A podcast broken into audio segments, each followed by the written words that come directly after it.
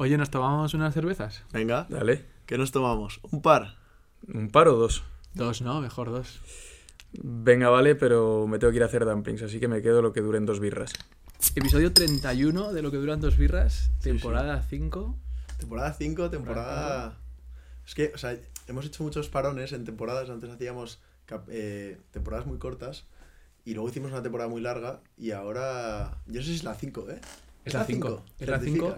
¿Certificas? nos hemos tomado un descanso de 3-4 meses, Sí. pero volvemos con nuevo estudio en el ISDI, una escuela de negocio digital, y con nuevos invitados. Y hemos Sí. invitado a Víctor. ¿Qué tal, Víctor? Bien, encantado, chavales. Gracias. Víctor tiene Dumpling Bazar, que es un no sé, concepto de cocina, porque no es restaurante todavía, ¿no? No, a ver, mm, Dumpling Bazar es más un proyecto que, que un restaurante. Al final, la, la misión que nos hemos dado es hacer del dumpling algo mainstream. Básicamente, que, que sea un plato, ahora mismo es algo que lo vemos como un entrante, que a lo mejor te vas a un japonés y te ponen un dumpling, y nosotros queremos transmitir la filosofía del dumpling como plato único. De que te pidas un dumpling a casa. que te pidas una ración de dumplings enteros y me, lo digo en persona a un italiano, me- a lo mejor me pega.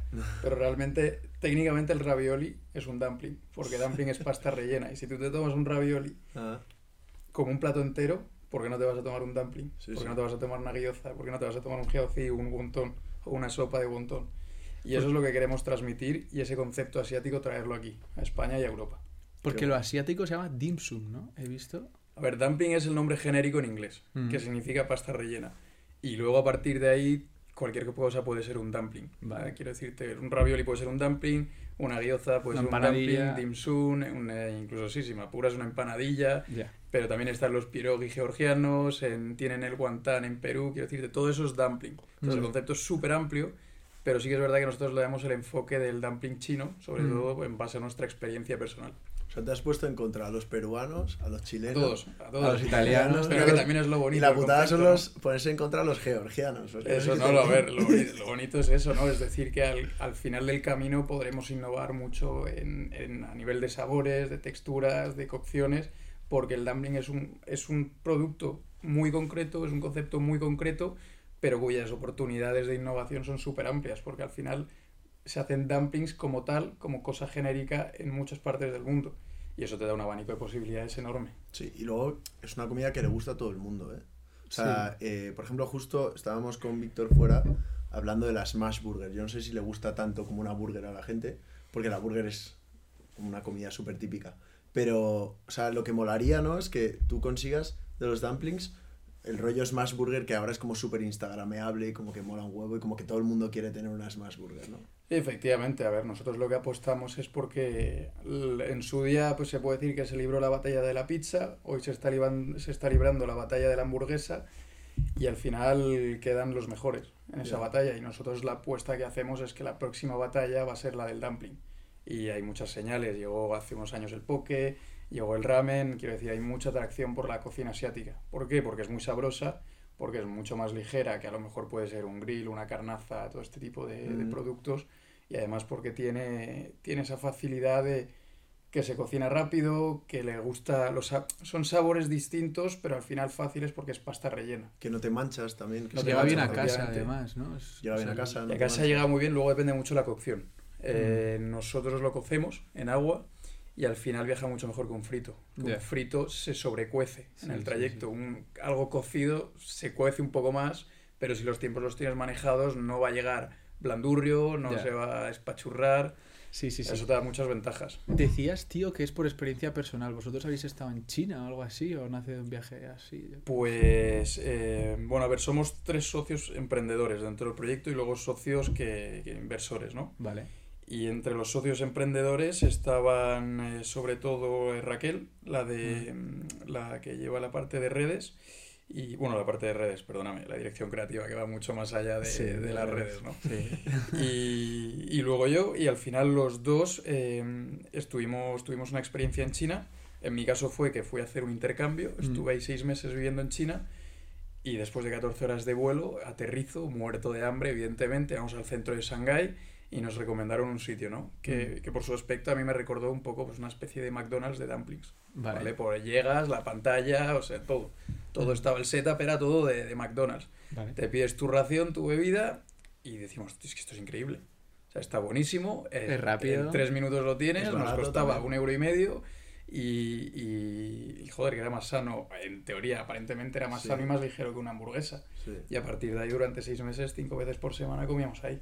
Y Qué ya bueno. ese primer día se te encendió la bombilla de ostras. De inmediatamente, no te voy a decir que sabíamos que íbamos a hacer este proyecto, Sí. pero lo primero que dijimos es, tú traes este concepto Europa y peta. Ya. Porque al final ahora mismo sí, desde esta, el, el monopolio lo tiene la hamburguesa, a lo mejor la pizza, el poke, eh, ok, pues si este concepto es más de lo mismo. A nivel operativo es, es muy eficiente y Eso- está increíble. Eso te pasó a ti también. ¿Te acuerdas cuando fuiste a Londres que a ti te molaba mucho un tema de curry? ¿Te El katsu curry, tío. Yo, yo pienso que eso va a llegar a España, que lo va a petar. O sea, el katsu curry, que es un, un curry japonés, que es literal un poco de arroz, salsa y pollo katsu, con, con este eh, rebozado frito Sí, como con ese. panko. Eh, que está buenísimo, tío. Y que te vale 6 euros, que para ser Londres es barato, muy barato. Mm. Y está, bueno, te lo sirven caliente, supongo que el arroz se conservará bien, tal. Y me parece que lo va a petar. O sea, son tres ingredientes, tío. Totalmente. Y- y Totalmente. eso, sí, sí, sí. Pero, pero sí, no sé, hay que pensar en esos conceptos también un poco, hay que ser visionario. Porque yo entiendo, por ejemplo, los dumplings, ya hay sitios así en Londres o Nueva York o habréis investigado, supongo. Eh, a ver, como tal, sí, evidentemente, en sitios, en Londres y en Nueva York tienes casi todo. Y Mm. me atrevo a decir que hasta en sitios como en París, que estuve ahí estudiando la Claro. carrera, también, Mm. más de lo mismo. Eh, lo que pasa es que luego es la marca que eres capaz de crear Mm. detrás de eso, porque al final estás, est- quieres generar un hábito, quieres generar una necesidad que, que no existe, Mm. porque la gente no está acostumbrada. Y la comida también es una, una cuestión de costumbres. Y ahí es ser capaz de coger un producto que está muy bueno, tener una operativa, pues evidentemente eficiente, escalable. Te estoy hablando desde la, la persona que lleva la parte de negocio, Sí, ¿eh? sí, no, sí. no como solo como el apasionado del, del producto. Y luego ser capaz de hacer una marca que te estoy cogiendo un producto de allí, pero la marca es de aquí. Y Mm. sabes que te está hablando en tus términos, en tu idioma, te está transmitiendo eh, confianza, seguridad, eh, buen rollo, que está guay, Mm. que esto lo puedes compartir con tus amigos, con tu novia, con tu familia. Entonces, si consigues mezclar todo eso, pues tío, pues puedes crear algo guay. Es verdad lo que comentabas de los hábitos, porque cuando fuimos, fuimos tú, Luis y yo a, a comer a, a Dumpling Bazar, y, y cuando nos dijiste, no, pedíos 16 dumplings, es como, ostras, tío. Ya pensábamos que nos la querías colar, digo, ya está este colándome los 16 dumplings, que es el special con la Coca-Cola y la Pepsi, ¿sabes? Porque claro, al principio tú vas a un sitio chino y, o japonés y es como el dos, entrante casi, una, ¿no? sí. Claro, Y- pero esto es, la idea es que sea una comida de dumplings solo. Claro. Y eso es cambiar un hábito. Entonces, claro. Efectivamente.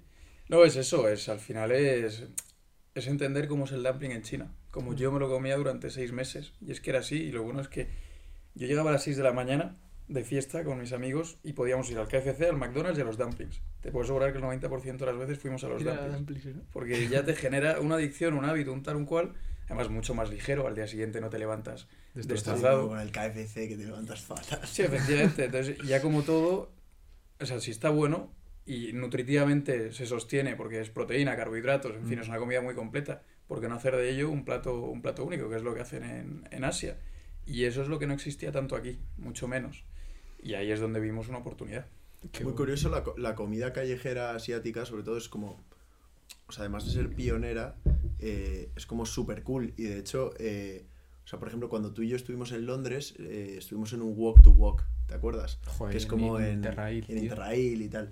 Y es una comida como muy fácil. eh, y, o sea, toda esta comida, dices tú, además es como muy sana y todo el mundo cree que es como muy sana. O sea, porque yo cuando pienso en unos. O sea, cuando pienso, por ejemplo, en la comida americana, que es la que más vende en delivery ahora y el número de uno de delivery es eh, McDonald's ahora mismo, por ejemplo. Em, yo pienso como en comida guarra y tal, como, ¿sabes? Como comida de resaca. De tú, estoy un domingo de resaca, me pido Pues un prueba unos dumplings de resaca, verás que te sienta mucho mejor. Claro, que- por eso digo que esto es mucho que- mejor, que que tiene, cualquier otra cosa. tiene mucho más sentido un da- unos dumplings que luego...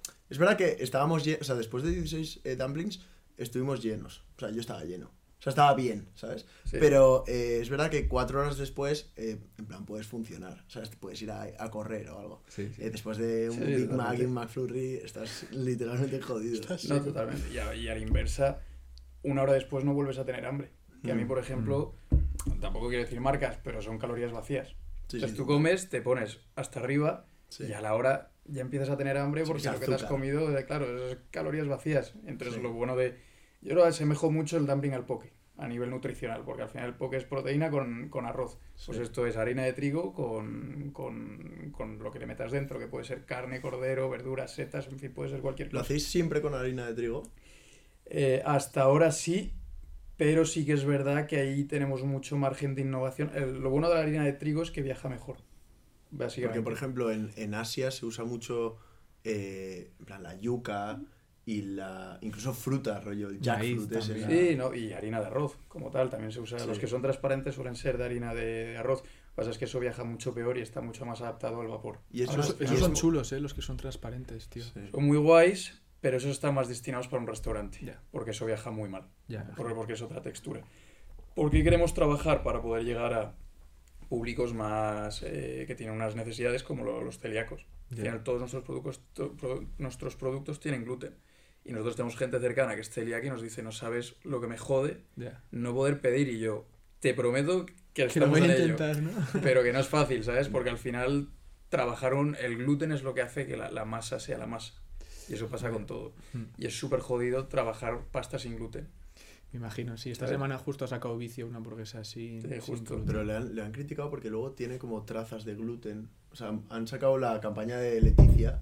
Como Sí. esto es real, sin gluten, no sé qué. Sí, lo he y visto. luego abajo pone, tiene trazas. Y he visto a Peña dando unos palos por LinkedIn a vicio. Y digo, madre, no. O sea, que luego aquí la Peña da palos por todo, ¿sabes? Pero, Sí, a ver, que hablen, bien o mal, pero que hablen, ¿no? Al final Sí. hay estrategias de comunicación que es así, no sé hasta qué punto lo han hecho posta o no, pero, pero vamos, es que es una tendencia real, sobre todo que hay mucha gente, aunque no sea celíaca, prefiere tomar sin gluten. Y eso lo vemos con las cervezas. Eso lo he visto Hay con la mucha cerveza, gente, tío. Yo no me lo puedo amigas mías, sobre todo, que dicen, no es que sea celíaca, pero por alguna razón Es que me el sienta glu- menos el pesado. gluten Pero ¿y por, sienta por qué, mal, ¿Por qué es esto de la cerveza sin gluten? No lo entiendo, tío. Es que, o sea, el gluten es como la leche. O sea, la leche no sienta. O sea, ¿tú sabes cómo.? te- o sea, a ver, yo Sí, cuando era pequeño me metía un. o. Sí, siempre una leche sin, la, sin lactosa, una leche vegetal, rollo de, de avena o de almendra o algo así, te sienta mejor, es como más fácil para el intestino. Entonces, a mí me da. igual- O sea, a mí me encanta la leche y yo me puedo ver un vaso de leche como si fuese niño pequeño, en plan, con bocata de Nutella, ¿sabes? Pero que luego no, es, no te sienta bien, ¿sabes? Estás Ya. como más pesado. Oye, tío, y Víctor, tú, em, de esto de, de emprender, ¿te viene desde que, o sea, tú terminaste la carrera, quiero emprender, lo tenías en la cabeza o ha sido de repente esta oportunidad guay que te ha salido? Pues, a ver, yo siempre he sabido que en algún momento de mi vida iba a emprender. Mm, Eh, y de hecho considero que haré varios proyectos en mi vida. También te digo que trabajaré, he trabajado para empresas y volveré a trabajar para empresas. Mm. Esa concepción de o uno u otro nun- nunca he estado a favor porque me parece que te aportan cosas completamente diferentes. sí. Entonces vi una oportunidad y me lancé, pero que quién sabe, a lo mejor dentro de 5 o 10 años estoy trabajando para una empresa o Mm. estoy de autónomo eh, de independiente o yo qué sé, no tengo ni idea. O sigo a la cabeza de Dumpling Bazar, no, no lo sé y no me cierro a nada. Mm, Pero O sea- es verdad que como tal venirme de familia, sí, no. Por parte de mi madre, eh, que, son de, que son de Granada, son casi todos funcionarios. ah, Y son, eh, bueno, esencialmente enfermeros y médicos. Hay algún abogado, eh, algún funcionario de ayuntamiento. emprender poco. Eh, no, no, todo lo contrario. Bueno, al parecer mi bisabuelo era sastre, pero tampoco lo llegaba a conocer. No se te ha pegado tanto lo de eso. No, bueno, es un mundo muy bonito, ¿eh? Bueno, hay ahora unos Pero- chicos que están haciendo trajes a medida, tío. Sí, ahí que lo están petando. Sí. Sí, ¿Cómo se llama? Lepipurier, me parece. No me acuerdo cómo No se sé, pero lo, lo- lo he mirado. Y luego por el otro lado, aunque mi padre no, no haya emprendido como tal, mi abuelo sí. Mi abuelo, de hecho, que le admiro bastante, es un tío. Es un tío que es un ejemplo de vida que dejó de estudiar con 14, 15 años, Mm. a lo mejor 16, pero creo que mucho antes, 14. Y el tío entró en una empresa, entró en una fábrica y entre pitos y flautos acabó montando una empresa y llevaba el packaging de marcas como L'Oréal, Yves Saint Laurent, allá en Francia, ¿eh? Por parte de padre soy francés.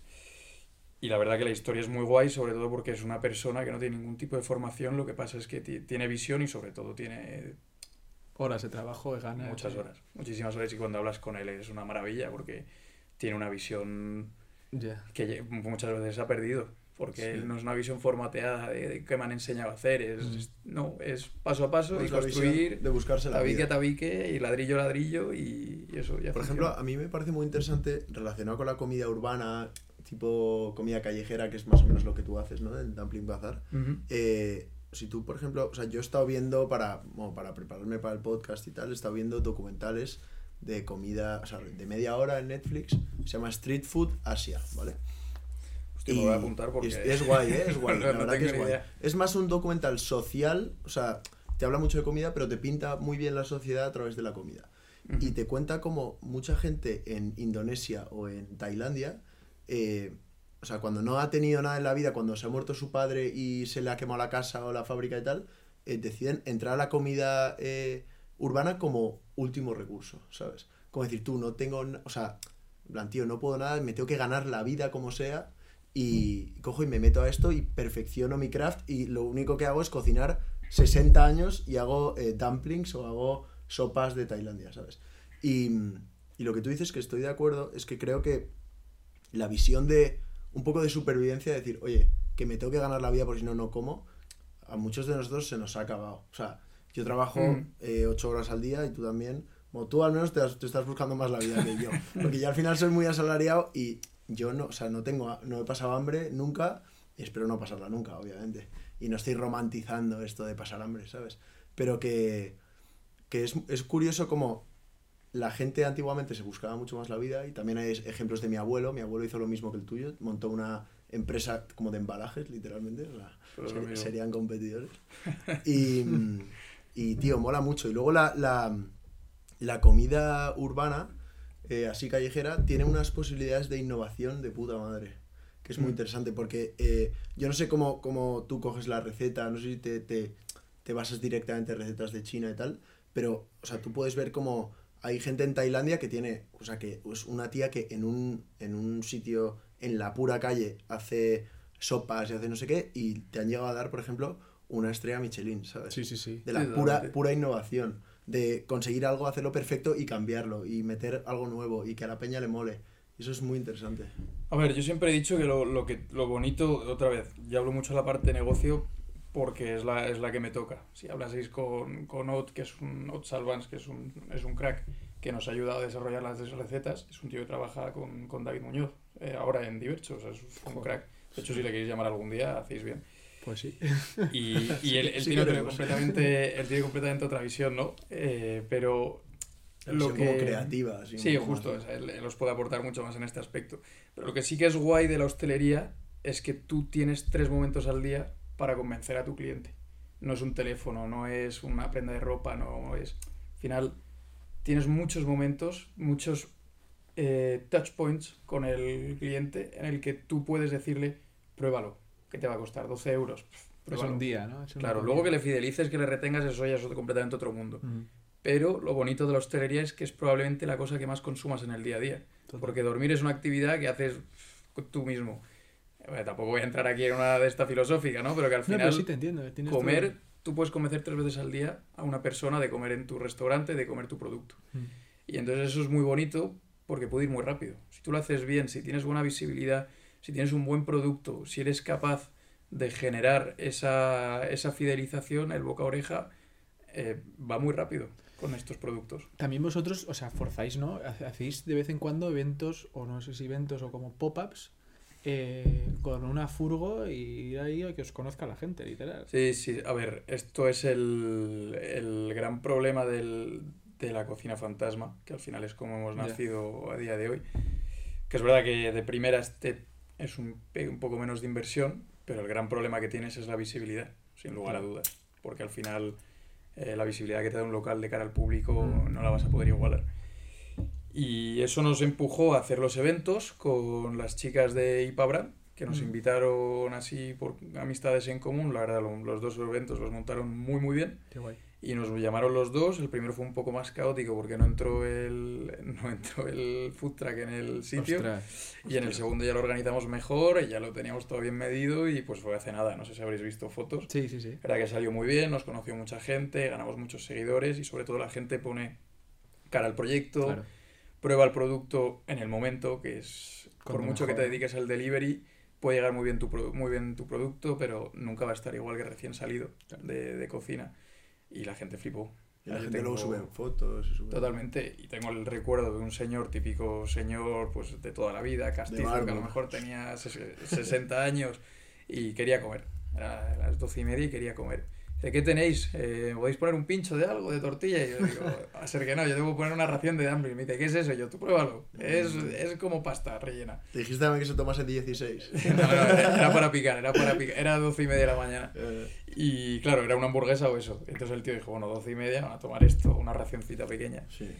Y el tío a la media hora volvió con su caja vacía y su cerveza y me dijo, chavales, espectacular. Típico tío que tú dices, este tío no sale de los callos Sí, y, de, sí, sí, y de la tortilla de patatas. Sí, sí. Y el tío flipando, le encantó. O sea, que la clave es que la gente lo pruebe. Si la Ese es gente el lo tema. prueba, Hay que llegar a tema. la gente. Y, y esa es la gran dificultad, en general en todos los negocios, pero en particular en, en la hostelería y cuando no tienes una- un escaparate de, de cara al público, tienes un poco esa, esa lacra, ¿no? De que todo tiene que ser digital. La, y el, y el, o sea, y la pena ahora es que el escaparate existe, pero en el escaparate también está como lleno de un montón de, de, gente. opción, de otras opciones. O sea, tienes desde un montón de... O sea, porque antes, o sea, yo hice unas prácticas en Domino's Pizza hace, Sí. cinco, hace cinco años ya casi, madre mía.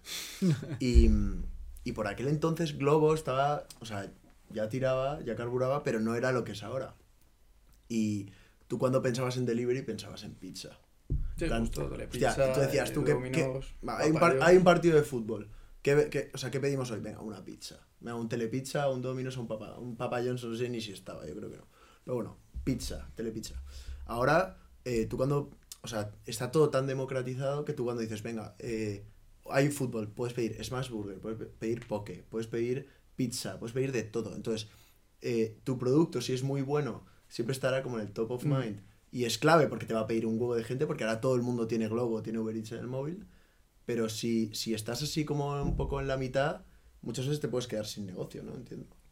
Ya te digo yo que la el 90% de la gente no baja más allá del puesto 10 cuando está haciendo scrolling en Globo. Claro, Eso es una estadística y, y es real.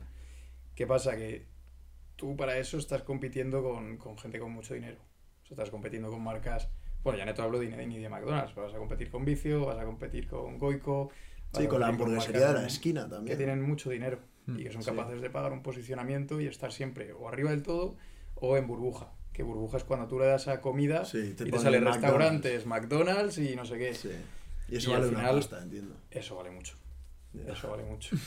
Vale, ¿Eso vale mucho en plan upfront o en royalties? Eh, no, en Upfront. Lo que pasa es que. ¿Qué pasa? Que si tú tienes 50 puntos de venta, es derisorio. O sea, Ya. todo el negocio que te va a aportar eso comparado con lo que te cuesta es ridículo. Pero si tú tienes un punto de venta, vamos, es que te, te arruinas. Sí, sí. Pagando una semana te arruinas. Sí, sí. Entonces, esa es la putada, que estás compitiendo contra eso. Entonces, ahí lo que nosotros hemos valorado desde el minuto en Dumpling Bazar es todo lo que podamos invertir, invertirlo en generar comunidad, en más que posicionamiento. Que la gente adhiera a la marca, al proyecto, a la imagen, al concepto de comer dumplings, de compartirlo con tus colegas, con tu familia, con tu novia, de cómo en 15 minutos me como unos dumplings, salgo del gimnasio, me como unos dumplings, veo el fútbol, me como unos dumplings. Estoy en la UFI pillado, 11 de la noche, me ha pillado el toro, me pido unos dumplings porque es fácil, me lo como rápido, está bueno, es ligero, tengo palillos, no me voy a ensuciar. Mm. ¿Sabes? Entonces es más conseguir conectar momentos con el concepto que decir vamos a intentar estar en el top 10 de estas plataformas, que al final lo- muchas veces lo podemos estar, porque nosotros hay una categoría que es mejores puntuados. ¿no? Dumpling Bazar siempre te sale, si está en tu rango, te sale de los primeros, porque tenemos entre es lo mínimo que hemos tenido ha sido 96%, y de media estamos en 98%. En Uber Eats 4,8 de media, estoy hablando, en Globo de 4,9. Entonces al final hay, hay, eso también te ayuda, pero la realidad es que no puedes competir, porque al final ya, ya. Globo y todas estas empresas, el posicionamiento te lo cobran. Y Bueno, competir como Google, ¿eh? no digo que esté bien o mal, No, no, no, es un sí, juicio sí. de valores, pero, Sí, es un modelo de negocio. pero que es un modelo de negocio que cuando tú eres pequeño es muy difícil de competir contra los gigantes que tienes al lado. Y en vez de competir en eso, abrir locales, por ejemplo, lo planteáis. Es, una Es- ahora mismo es la obsesión. es el objetivo, ¿no? es la obsesión porque, porque sí, porque queremos estar de la mano con todos los dumpling lovers, queremos que lo puedan comer en el local, Claro. que palpen la marca, que la disfruten, que no sea todo, que no sea solo el packaging. Porque al final lo único que, la única parte, aparte del producto que palpan es el packaging. físico, ¿no? Claro. Y nosotros queremos verles la cara, traerles al local. Te haces un local que también esté Que sea una alineado barra alta, tampoco queremos aquí, no, no queremos servicio en mesa ni mucho menos, queremos traer el concepto de, de eso, de tú estás De en un fácil, mercadillo. Sí. estás en un mercadillo, barra alta, te pides tus dumplings, te los sacan en 5 minutos, te los comes y te vas, tranquilamente, porque Sí. al final es una comida que está diseñada para eso. Es, es Sí, que no es de comida de sentarse subsistencia. sobre mesa. Sí, Que también lo puedes hacer, o sea, Dim Sum Market, eh, luego hay uno que es Dim Typhoon en muchas ciudades como Nueva York, Milán, Shanghái, todo eso, es muy rabiocho incluso, son- es una versión mucho más sofisticada del dumpling, pero nuestra visión no es esa. Nuestra visión es el dumpling como, como street food, como comida del día a día, como pues eso, para, para el día a día. Un poco, un poco como los americanos cuando se cogen un café y se van andando casi al curro con Sí, el café. Por ejemplo. En plan, pero que lo ejemplo. cojas y, y tal, vayas como picando rápido. por ejemplo. Al final queremos... La gente cada vez cocina menos, eso es una realidad, pero tampoco se va a gastar 30 pavos todos los días en cenar. Ya. Eh, entonces tienes que poder hacer varias ofertas. O ya te colocas como un restaurante que con un servicio, un tal un cual, en el que la gente se va a dejar un ticket medio mucho más alto, Mm. o tú le estás ofreciendo a la persona quitarle, la- quitarle el momento de cocinar. Es decir, no vas a cocinar, te va a llegar rápido y además va a estar delicioso y va a ser sano. Y ahí es donde nosotros, bueno, nosotros y muchas otras marcas y productos, es donde nos queremos colocar, ¿no? De, de aportar ese valor añadido que sea funcional, eh, sensorial, eh, emocional, en fin, todo. Te abarque un poco está todo. vendiendo bastante bien, ¿eh? Sí, sí, el tío.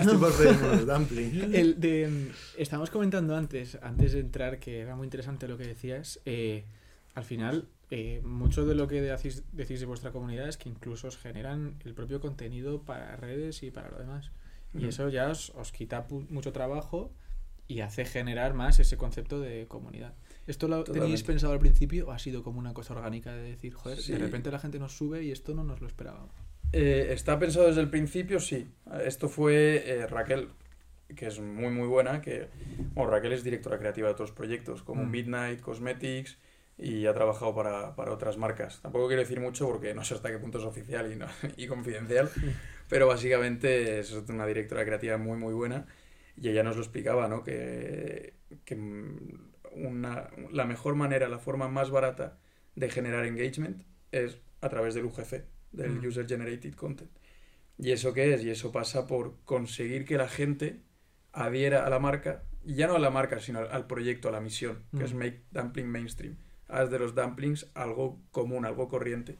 Que la gente adhiera a eso.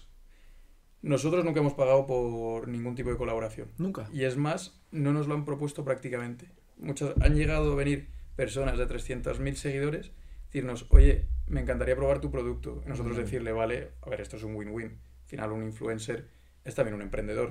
Y él dice, mira, me mola el proyecto, me mola el concepto, me molan mucho los dumplings, pues les voy a preguntar. Y además los quiero gratis. Los Y además los quiero gratis, pero bueno, que a nosotros también nos aporta ese valor, ¿no? De decir, Sí, mira, nos va, nos va a subir y nos va, y nos va a ver 300.000 personas. Ya. Exagero, ¿eh? Pero bueno, para que me entendáis. Ah, pero sí, sí. Esto es cosa de Raquel, que la tía es muy buena, sabe muchísimo. Y, y ella me dijo, tú busca perfiles que tengan a lo mejor 200, entre 200 y 1000 seguidores, pero que tengan perfiles súper creativos. Mm, O sea, de que tú lo veas y todas las fotos, todas las publicaciones te impacten. Ya. Sea por lo que sea, me da igual, pero te impacten. Digas, qué guay, qué tal, que no sé qué. Y también buscamos a esa gente, ¿no? Y les mandamos, les, pro- le hacemos una propuesta, le decimos, mira, te mandamos un pedido Qué bueno. y crea, haz lo que, lo que se te ocurra, o sea, libertad total. Y eso es muy guay porque nos han llegado a generar, bueno, lo podéis ver en Insta, eh, algunas fotos eh, dices... Qué "¿Cómo? chulo, ¿eh? Eso podríamos. Y eso podríamos mola hacerlo. mucho. Y, y luego la tercera es gente que, sin venir a cuento, bueno, sin venir a cuento, porque adhieren Sí. y nosotros nos llena de, de orgullo, eh, suben cosas, suben fotos, tal, no sé qué, y nosotros les escribimos, les damos las gracias y eventualmente les decimos, mira, brutal la, la publicación, la próxima invitamos nosotros guay. y luego le pedimos que nos pasen el- las fotos que hayan podido hacer. Y nos las mandan y con eso pues vas generando Eso mola. ¿eh? comunidad, porque al O sea, final ves a la guay. gente, no solo al producto. Hay parte de tu curro que es buscar perfiles de Instagram Sí. guays para esto. Qué Sí, sí, imagínate. Y de repente paras en alguna tía, ¿no? Chequeas y bueno, esta igual no Paso- vale paso para tanto y para tal, pero me va a quedar palabra. Qué guay. No, hay que ser profesional. Eh, Todos estos temas hay que ser muy profesional porque porque te juegas la imagen de- del, del proyecto, no solo la tuya. Entonces ahí hay que Es intentar... verdad que da, da mucho gusto, tío, cuando, o sea, por ejemplo, eh, Javi y yo, desde la, o sea, desde la humildad de nuestro proyecto casero, ¿sabes? Bueno, ahora Bueno, estamos pero en un estudio bestial y profesional, que ahora os contaremos un poco más. Eh, pero cuando, tío, cuando la gente sube cosas de tu proyecto y tal, da un gustazo. Es increíble porque dices, joder, estoy impactando a la gente. O sea, tú los impactas a través de, yo qué sé, pues de, de que es... Del que- paladar. Sí, tío, del paladar, que han terminado una comida y han dicho, hostia. O sea, para que yo suba una foto de una, de una marca que me ha llegado a mi casa, y- o sea, me tiene que haber encantado la comida. También mola ¿sabes? mucho la No, comida asiática, tío. Ahí tenéis un puntazo porque, joder, no es lo mismo que estar. Te has pedido una pizza, ¿no? Te has pedido unos dumplings que no te lo pides siempre. Entonces, entiendo que la gente se anime más a. Venga, voy a Sí, pero que tiene que estar como- bueno, que tiene que molar. O sea, que cuando No, no, sí, joder, tú eres Víctor y dices, hostia, ha subido un tío cualquiera que se ha pedido unos dumplings para el partido del Madrid y ha subido en plan arroba dumpling bazar, es joder, qué guapo, ¿sabes? Qué chulo. También hay muchos foodies, porque al final un foodie por lo general no te va a vender restaurantes que conoce todo el mundo. Ya, Ya. Y muchas veces los foodies les encanta encontrar joyas ocultas. ya. Y estos tíos son los que muchas veces nos han subido, y sobre todo Reels, que al final tiene mucho impacto por, Sí. por el tema de- del algoritmo y demás. Y nos suben un de este, nos alaban, básicamente, les nos cuentan su experiencia, les ha encantado. Y algunos han hecho, a ver, virales hasta cierto punto, pero que, que Sí. estamos hablando de miles de reproducciones. Tío, y hay algunos youtubers y tal que de repente eh, entran a los sitios y no les mola, que son como muy viscerales con la crítica. En plan, dicen, tú vaya mierda, y no sé qué, que yo los veo a veces. Y a mí no, o sea, no los veo por las mierdas que hablan, pero hay veces que veo que hablan muy mal de restaurantes. ¿Os ha pasado alguna vez que haya tenido algún tío una mala experiencia o algo así en vuestro, bueno, en vuestro local, que ahora tenéis un, un local compartido, ¿no? Más o menos. Sí, eh, vendemos desde, desde otro restaurante. de ¿Y unos- os ha pasado alguna vez que de repente hayáis tenido una mala experiencia en redes o algo así? Tú- yo solo recuerdo una que fue en Google, además a mí me pilló fuera de Madrid ese, ese fin de semana, que nos pusieron una malísima crítica con una estrella y nos explicaron que, grosso modo, no había conseguido pedir la persona. Ah, Dijo, no he conseguido pedir, eh, he venido hasta el restaurante, no me han dado solución, porque ese día estaba la- la- el equipo de cocina estaba desbordado, no me han dado una solución y me he ido y vaya pérdida de tiempo. Claro, Pero yo en ese momento estoy, me, me pilla, me pilló además en Oporto. Y veo el comentario y digo, hostias, esto hay que... gest- gestión de crisis, a pequeña escala, pero gestión No, de pero es crisis. verdad, porque de repente cualquiera se mete ve ese comentario y dice, vale, Efectivamente, a ¿acaso ver, que luego es un comentario de, de 100. Entonces la gente dice, bueno, eh, puede pasarle a todo el mundo. Sí. Pero lo más curioso es que lo borró.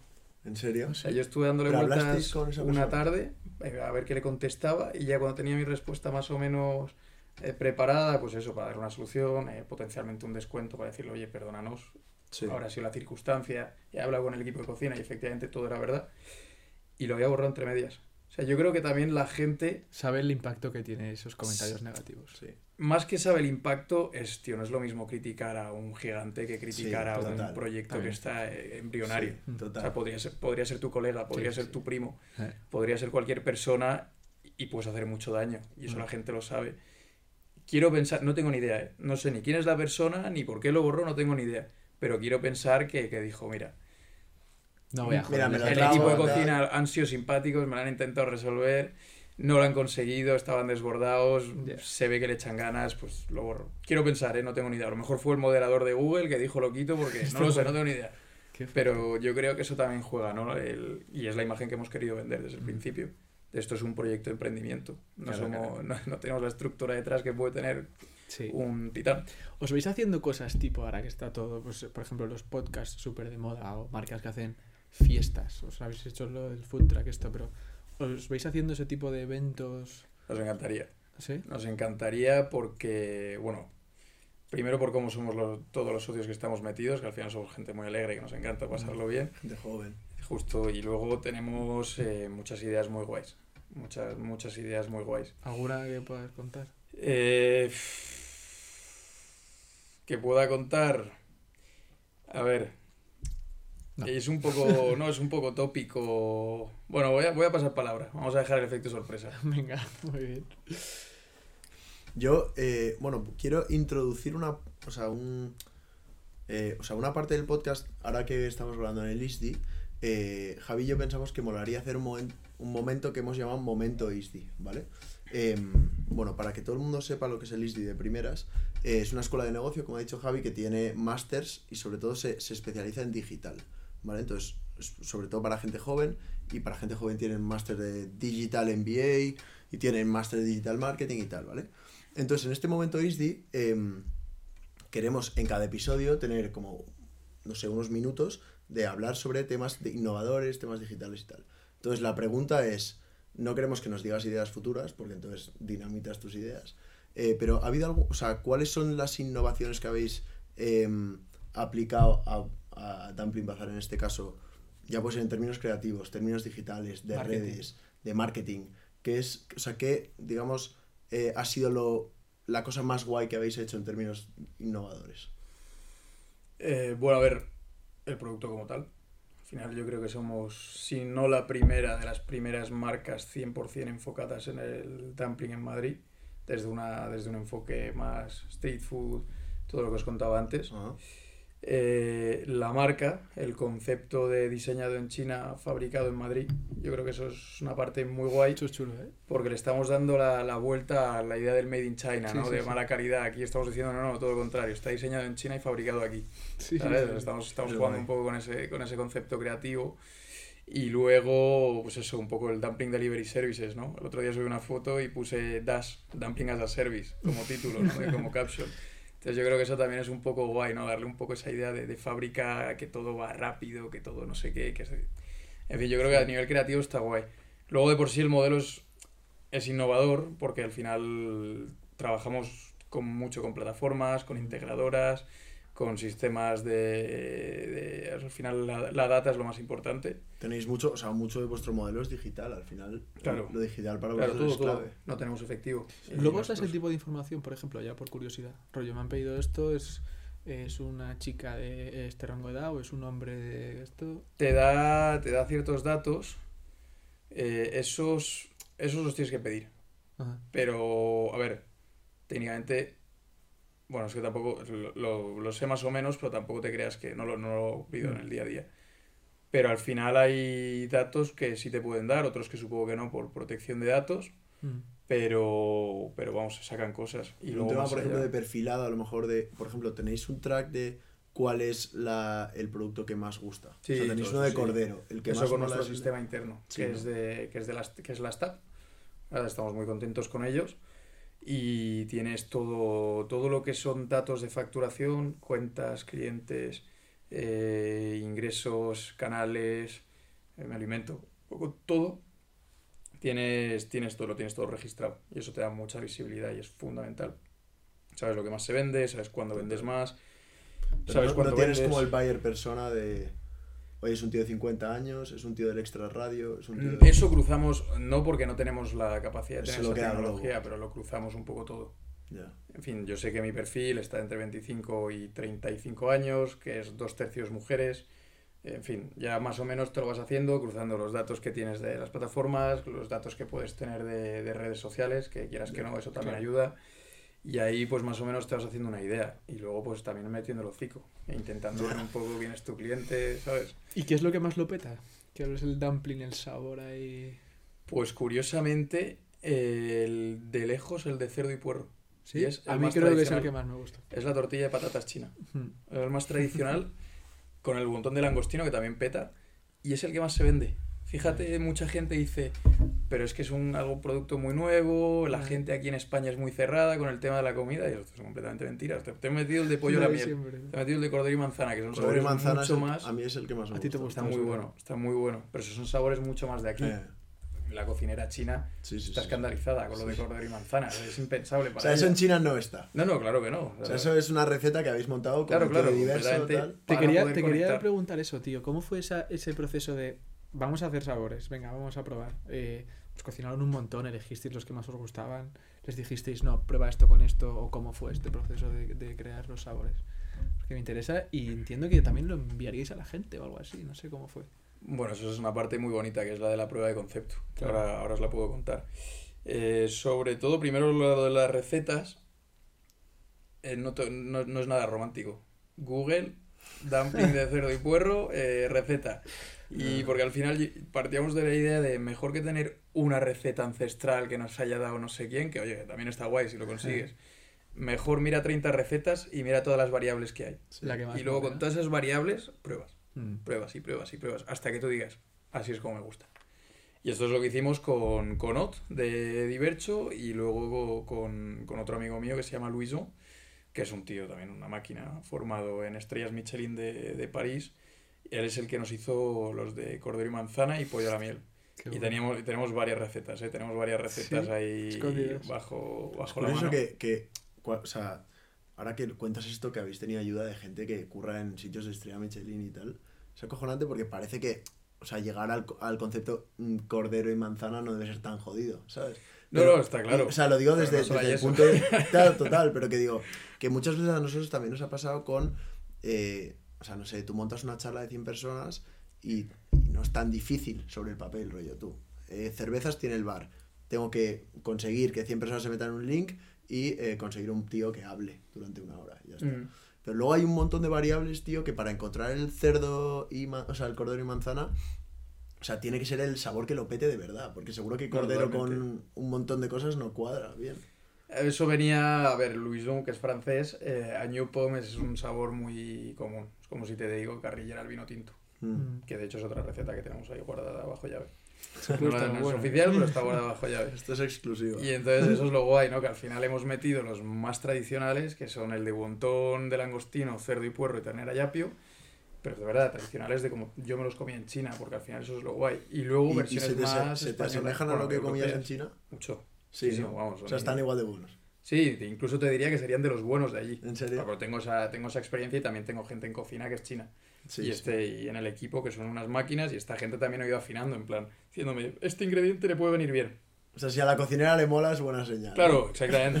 totalmente, totalmente. No, bueno, eso seguro. O sea, eso siempre lo dicen. Si mañana entra, montas un deste de tortillas en, en, China, pues hombre, si te puedes asociar con un español que vive ahí, mejor. No, y que yo, por ejemplo, yo en Nueva York, eh, siempre, cuando, bueno, yo hice un intercambio como tú hiciste en China, yo lo hice en Nueva York. Y mm, yo iba a un asiático que yo fardaba de que mi asiático yo era el único blanco. En plan, todos eran chinos. Entonces tú dices en plan, tú, yo voy a un chino en, el que todos son chinos, ¿sabes? Está, de puta madre. No, no, totalmente. De hecho, yo aquí en Madrid soy muy, soy muy de eso, ¿no? A mí me encanta ir a, a los sitios muy auténticos, encontrar perlas. Si os vais, si os mola el asiático, id algún día a Usera. Mm. En Usera hay, una población china y hay unos restaurantes que, que, que, muchos son cutres a nivel de imagen. Sí pero luego comes ahí y comes barato y de verdad es un viaje a China. Tenéis un coreano, tenéis un coreano bueno al lado de vuestra... De vuestra sí, sé igual dices, pero no lo he probado. Restaurante Corea, está bueno. Sé igual dices. Está bueno, está bueno, está bueno. pruébalo, pruébalo porque te va a gustar. Me acercaré, no, pero eso es lo guay. Al final, si te gusta además, la... es que ese tipo de sitios existen. Sí. Tanto aquí como en, en París, como en Londres, como donde estés. Y en Varna y en Granada y en cualquier lado. Total pero hay que buscarlos, porque estos no tienen una cuenta de Instagram con 300.000 seguidores. hay que buscarlos, encontrarlos y, y, quedártelos para ti. Bueno, a ver, hablar de ellos, porque ya, como persona que se dedica a la hostelería me, solidarizo, pero es verdad que eso da gusto porque estás con gente local y al final la experiencia es mucho más auténtica. ¿Cómo fue esto que lo estabas contando? Creo que te hemos interrumpido, que cuando sacaste los sabores, oye, vamos a probarlos y que nos diga la gente. Pues eso fue, a ver, eso fuimos un poco arrogantes porque entre los del equipo ya dijimos, estos son los sabores y es lo que hay. Sí, que es verdad que luego la gente nos dijo, no distingo muchos sabores. Mm. Y ahí es donde volvimos a trabajar las recetas para que sean súper distintivas. Tú ahora pruebas las recetas y, a la segunda vez que pruebes, es muy distinto. Claro, lo reconoces. Lo reconoces a la que, a la que lo, lo, vuelvas a probar. Pero sí que es verdad, nosotros lo que hicimos fue una prueba de concepto para, sobre el dumpling y no se lo podéis buscar, es la primera publicación que tenemos de todas, la cuenta, que es que teníamos que hacer 80 pedidos en un mes para demostrar a los inversores que, que hay, que la demanda existe y que, el, y que el concepto va a funcionar. Y lo hicimos sin problemas. ¿Sí? sí, pero al final, o sea, tampoco era, era una MVP de toda la vida. De... Pero, ¿cómo? ¿Pero todos los pedidos eh, por globo, por ejemplo? No, no, no. Mis colegas cogían la bici o el Ah. coche y se ponían a repartir por, Pero, ¿y por cómo- Madrid. y- pero, y- y- Por o sea, ¿y Instagram. por dónde? Ah, por Instagram. Pusimos una publicación, nadie sabía que éramos nosotros, bueno, que era, que era yo, en mi, en mi caso, que era yo, la gente de Madrid, no sabían que era yo y, y nos llovían peticiones. Qué Entonces guay. poníamos, vamos a cobraros eh, 8 euros por persona y os vamos a llevar eh, X dumplings y una birra. Qué guapo. Para probar y luego respondéis unas preguntas para ver si os ha molado y, en fin, y ahí sacamos unas métricas nosotros para poder presentar a los inversores. Y Claro, porque de los 80 inversores pedidos, pero es ser, que un, podríamos haber hecho 300. debe ser un puto estrés, ¿no? De los inversores. Hombre, es, es jodido. Luego, a ver, quiero decir, esto es una apuesta que hacemos todos juntos. Ya. Nadie te está regalando su dinero y todo el mundo sabe el riesgo que conlleva. Porque tú esto lo montaste y automáticamente te saliste de currar y empezaste con esto a full. Sí. O, o sea, tú lo viste Sí, yo lo que hice fue primer año de máster, un año de prácticas, segundo año de máster y ahí ya me estaba comiendo la cabeza, era post pandemia, surgió vicio, que ahora es un poco topicazo, pero allá por 2020 vicio era la La novedad. bomba. Claro. Y, y en esa época yo lo estaba viendo y dije, me, me mola mucho el modelo, porque yo nunca hubiese pensado en emprender en, en hostelería. Porque no, porque eso suele venir de familia. Lo ves, Sí. El otro día escuchaba el podcast de Siempre dicen que es un de negocio la ancha. duro. De y Nino tal. Redruello, qué bueno, tío. Ese, En Arcano, ¿no? Sí, justo el, de, el de Así Empecé, que es brutal. encanta, El, sí, el podcast sí. en general es brutal y, Y, él es este- brutal. Y él es muy bueno. Y así, pues, escuchas y dices, claro, es que es un negocio familiar. Pero es verdad que es vimos un una oportunidad en 2019, cuando estábamos ahí. Vi un modelo que me gustaba, vi que, había, que el momento era ahora, porque en, Mm. en Madrid no existía eso. Y dije, "Pues, si no lo hago ahora me voy a arrepentir. Ya. Ya. Y me voy a arrepentir, Eso me pasó a mí también independientemente de cómo salga. Porque, bueno. eh, bueno, no sé si lo, lo hemos contado aquí seguramente alguna vez, ¿no? Seguramente. Pero, eh, o sea, en nuestro caso fue algo parecido, obviamente es mucho menos, se- o sea, mucho menos serio, mucho menos escalado por lo poco que lo tuyo. Serio, no sé cuánto serio es. Eh, no tanto, Esto creo. Pero eh, yo me acuerdo que él me escribió porque él quería montar algo y tenía como un, un, un tema en la universidad que, o sea, tú ibas pasando rondas y te financiaban un proyecto y tal. Y me dijo, oye tío, tal, yo ahora estoy en, eh, he vuelto de Erasmus, no sé qué, quiero montar algo. Y yo pensé, mira, tío, o sea, yo eh, estaba terminando la uni, yo estaba de prácticas en un sitio de 9 a 6 de la, de la tarde.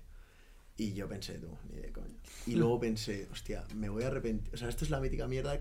Si lo, si lo hago mal no pasa nada, porque tengo 20 Se años, ¿qué más da? Se olvida y ya está. Pero si no lo hago es la mítica que piensas, tío, ¿qué hubiese pasado? ¿Sabes? No, totalmente. Joder, y aquí seguimos, aprendizaje. 2023. Ya tú. te digo, en el ISTI. Por eso, no, eso es el valor del aprendizaje también. Al final, eh, emprender, sea lo que sea, sea un proyecto empresarial, sea un proyecto artístico, creativo, eh, gastronómico, me da igual, tío. cualquier cosa, o solidario, me da igual, cualquier proyecto que emprendas, al final son peldaños que vas subiendo y luego miras atrás y dices, me llevo, me llevo el aprendizaje. ¿Esto Sí. pete o no? Eso ya no solo depende de ti. Tío, a mí me ha llamado la atención lo que has comentado de que, o sea, ya has ha- emprendido y te está gustando, entiendo, o sea, supongo que será muy duro y demás, pero que te veas en un futuro en otra en una empresa, o sea, ya que has vivido lo que es ser tu propio jefe, por así decirlo, tener tu proyecto, te ves otra vez volviendo al mundo de la empresa y... Yo no tendría ningún problema, pero porque, el- a ver, emprender me ha enseñado mucho y lo primero que me ha enseñado es que yo funciono por... Para mí la motivación es fundamental. Mm. Soy incapaz de, de trabajar sin estar motivado. Ya. Y gran parte de la motivación es la responsabilidad. Mm. En mi caso. En mi caso es la, es la responsabilidad. Mm. Necesito sentir, bueno, necesito tomar decisiones para mí. Y esto Ya. yo me he dado cuenta, tareas mucho más de apoyo en, en las prácticas que hice, estuve en L'Oreal y en AXA, antes de, bueno, entre los dos años de máster, y, y me encantaba, tenía equipazos, eran, bueno, todo, todo era brutal, pero sí que es verdad que yo era, yo era un becario, Claro. y no tenía esa responsabilidad y a veces decía, tío, pues ya lo haré mañana, ¿no? Ya. Hostia, no me corre prisa tampoco.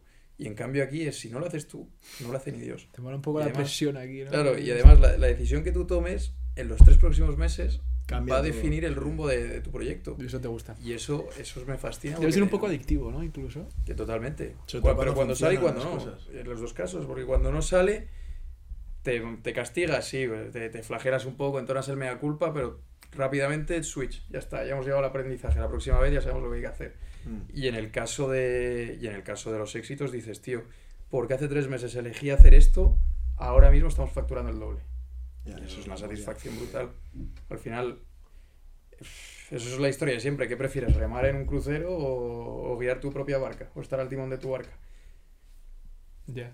Lo bueno de esto, que si mañana entro en una empresa, quiero pensar, no tengo ni idea, no soy recruiter, pero si yo entro en una empresa quiero pensar que esta experiencia la van a valorar. Hombre, seguro. ¿Sabes? Claro, tío. Y que no entraré... No, no entrarás de, ni- de niñato. No, claro, no entraré... o sea, yo creo que seré capaz de aportar un valor que solo sabrán ver y por eso te digo, si el proyecto de la empresa, sea lo que sea, la división, el producto, eh, o un proyecto dentro de una empresa, que ahora se lleva mucho eh, el intrapreneurship, este, Sí, L'Oreal sí. lo veía mucho, de montar una empresa dentro de una Eso empresa. es muy mítico también. Está- el mundo lo ve mucho y luego ¿eh? no lo hace ni Dios. Y, y no, todo eso yo digo, mira, si hay un buen proyecto y el, y el equipo me gusta, yo no tengo ningún problema. Quiero decirte, lo que tengo claro es que no voy a hacer lo mismo toda la vida. Pero tú al final, tío, has estado de todo campista. En el sentido, tú, tú has tenido que entender, eh, entender de redes y de proveedores y Eso de brutal. clientes y de es producto y un montón de cosas. Entonces, al final, un jefe, por muy jefe que sea en una consultora cualquiera, es un tío que sabe mucho de lo suyo y ya está. Entonces tú puedes ap- aportar Bueno, al final hay perfiles y perfiles. Hay gente... Pero vaya, que no, yo espero, y seguro que no lo harás, no creo que entres de analista a uno, ¿sabes? Eso seguro que no, vaya. Oye, a veremos, y a lo mejor no entro en una consultora, a lo mejor entro Sí. en otro proyecto de Sí, bueno, hostelería, total. eh, no lo sé, eh, de aquí a 30 años vista, no lo sé, a lo O mejor igual eres el eh, emperador político, eh, justo, a lo mejor estoy hablando de dumpling bazar en la Patagonia, ¿sabes? ojalá. Claro. No tengo ni idea, pero que al final yo creo que, que no hay que cerrarse las puertas a nada y que lo que hay que hacer es sentarse, ver las oportunidades, ya sea cuenta propia o ajena, con lo bueno y con lo malo de cada cosa y decir, pues, pues sí, me gusta el proyecto, confían en mí y, y puedo aportar y puedo aportar mucho. Em, referentes, tío, en el mundo de la empresa, más allá de vicio que hemos comentado, ¿tienes así algún...? O sea, yo creo que no es el típico perfil de persona emprendedora, como que tiene el ADN emprendedor, que ve todo como esto, casi una religión. que hay muchos. Como... No, pero es que hay gente, ¿no? Que, se, que parece que es como su... Em, pero tienes un referente, oye, este tío mm, me encanta cómo lo hace, cómo cuenta las cosas, su visión que comentabas antes de tu abuelo. Pues, eh, a ver, dentro de la hostelería hay casos que son de libro, o sea, Mm. de, de libro, de libro Sí, por sí, la sí. relevancia que tienen, que son, por ejemplo, el de, el de Andoni. Goicochea. Ah, No, ya, yo te hablo de la parte de negocio. Que lo- No, lo- Vamos a dejar la parte gastronómica porque soy uno más. O sea, soy una persona cualquiera. Me encanta, me dedico a eso, me fascina, pero no sé de eso. ya. Andoni, que lo hemos eh, entrevistado aquí, por cierto. Eso Pues es. no lo sabía yo, pero vamos, que ese, ese tío es probablemente su podcast de Así Empecé fue uno de los Sí. que dije, tío, Qué bueno. tengo que tirar. Muy bueno, sí, sí. Me de tengo que tirar. por, es- por eso lo entrevistamos. Pues y me moló, y me moló muchísimo. Eh, pues ojalá me lo presentéis algún día. Para mí No te sería, preocupes. sería un honor. Hablamos De hecho, días. tenemos la charla y no está subida a redes. No, Y porque es que no ese- podemos subirlas por un tema de la cerveza y su cerveza y no sé qué leches, pero bueno. Qué barbaridad, lo que, lo que son los, los NDAs. Exacto. y todas esas cosas. Y, en fin. Y, y eso por darte un, un caso así. Pero luego el- la irrefer- hay En así empecé hay muchos. El otro Mm. día escuché el de Álvaro de Remedios, de Arcano. Mm. y me pareció espectacular. Ha habido otros muchos. El de Pronovias me pareció brutal. El de Benjumea, pero ya todos. La ancha que te La contaba casa de las antes, carcasas. La casa de las carcasas. Eh, todo. O sea, lo bueno, más que decirte una referencia, yo te digo. Escúchalos a todos porque todos te van a aportar un, un- un trocito. Mm. Pero si te tengo que decir una referencia que también, y esto no se lo digo a él, que es uno de mis mejores colegas, no se lo digo a él por orgullo. Pero ya que como sé que lo escuchará, aprovecho y lo cuento ahora. 30% de las razones por las que yo he emprendido fue por un colega mío que se llama Quique, que os recomiendo mucho eh, entrevistarle aquí, que ha montado Baikal Change. Es una empresa que sobre el papel es de packaging sostenible, pero es mucho más, va mucho más allá de eso, gestión de residuos, en fin, no, no te vende bolsas de papel, Sí. ha desarrollado unos materiales. No me preguntes los tecnicismos porque no los entiendo, pero básicamente le hace las cucharas de los Sandys o los A McDonald's, ok. sí, a, a Burger King Ah. y a muchas empresas de esas. Y son con una resina de, de madera, no tengo ni idea. Y el tío ha encontrado el nicho del... Este tío salió y contra todo, contra marea y contra viento, dijo, yo no voy a estudiar porque tengo un proyecto en mente, tengo una idea y tengo los cojones de hacerlo. Qué bueno. Y ahora mismo el tío lo está petando. Lo está petando, tiene un buen producto. Tío, pues eso bueno. me parece un puntazo, porque me da una grima los palos de madera de algunos sitios. eso es su primer argumento de venta, es eso. Que- dan un asco, Ya- llamadle porque... Yo de hecho no puedo... o Y sea, las pajitas Se y tal. pone la piel de gallina ahora mismo. Llamadle porque, porque este es- tío es un crack. Y al final este tío lo ha pasado, lo ha pasado mal porque, coño, sacar una empresa adelante es jodido y sobre todo cuando eres un chaval y vas a negociar con el jefe de compras de, de una gran empresa. Que sea. es muy jodido. De hecho, nos lo contaba hace años, ya te digo. Con 21 años dije, me, tengo que, me tuve que dejar barba porque llegaba yo y decían, este chaval, ¿quién es? el todo que está en la, el Y el tío, lo que pasa es que pues perseverancia, esfuerzo, mucho trabajo y aprender, aprender, aprender, aprender. También eh, negociar con él debe ser jodido. No me gustaría estar enfrente cuando hay que negociar con él. Y él me dije, los palillos, tío. Eh, de verdad, él, me, ha incitado a, tirarme a la piscina. Un 30% de las razones por las que me he tirado a la piscina probablemente sea él. ¿Cómo, ¿Cómo, es que es un 30%? Al menos un 50%. Bueno, porque luego hay más, cosas, tan exacto? hay más cosas. Hay una parte ya personal mía de que me encanta, luego está la parte que te decía de los dumplings. Luego yo, por, por mi forma de ser, por la ambición que tengo, pues considero que con este proyecto podemos llegar muy lejos una serie de, de, factores, también la suerte de tener unos padres que me dan de comer y de dormir. O sea, siendo, siendo tan exacto, igual la ambición para ti es como un 8%, ¿no? No, hombre, la ambición cuenta mucho, pero que es verdad que es mucho más jodido cuando no tienes a nadie a tu alrededor que cuando tienes importante, referentes cercanos. qué importante es rodearte con gente que, ostras, te, te, te, levanta las ganas de hacer cosas o le ves haciendo algo, ostras. Y no es envidia, porque no es, tú estás haciendo esto y también quiero, ¿no? no Es en plan, tío, me estás inspirando. Y tenerlo cerca no es lo mismo que verlo en la tele o escucharlo en un podcast que también inspira. Sí. Pero cuando tienes un colega al lado que, tío, te está tirando de ti un poco. Total, tampoco hay que ser interesado, ¿eh? no hay que buscarlo, no, pero esto es mi colega de toda la vida. Sí, sí, y su proyecto me fascina desde el minuto uno y me encanta cómo lo lleva. Me encanta. Gente también que te mucho margen de maniobra, pero cada paso que da. Y es que ya lleva cinco años dando pasos. Mm. Y luego mira para atrás y dice lo que he recorrido. Ahora está, está trabajando con, con empresas muy grandes. Y eso es increíble porque dices, tío, perseverancia y esfuerzo. y tú, por ejemplo, eh, o sea, para nosotros es súper clave que nos suban nuestros colegas y tal, sobre todo para que la gente empiece a conocerlo. Tú cuando empezaste también, supongo que dependías un montón de tus colegas contasen el proyecto y subiesen a historias y tal. Eso es clave también, tener un entorno que, de gente que te, te apoye. Sí, sí, no, está claro. En Instagram, por ejemplo, yo que estoy haciendo scrolling ahí, veo de repente a, a gente diciendo tal, mucha gente no creyó en mí y tal. Tío, pues yo lo he pensado mucho y, o sea, yo he nacido en un, en un entorno en el que todo el mundo ha creído en mí.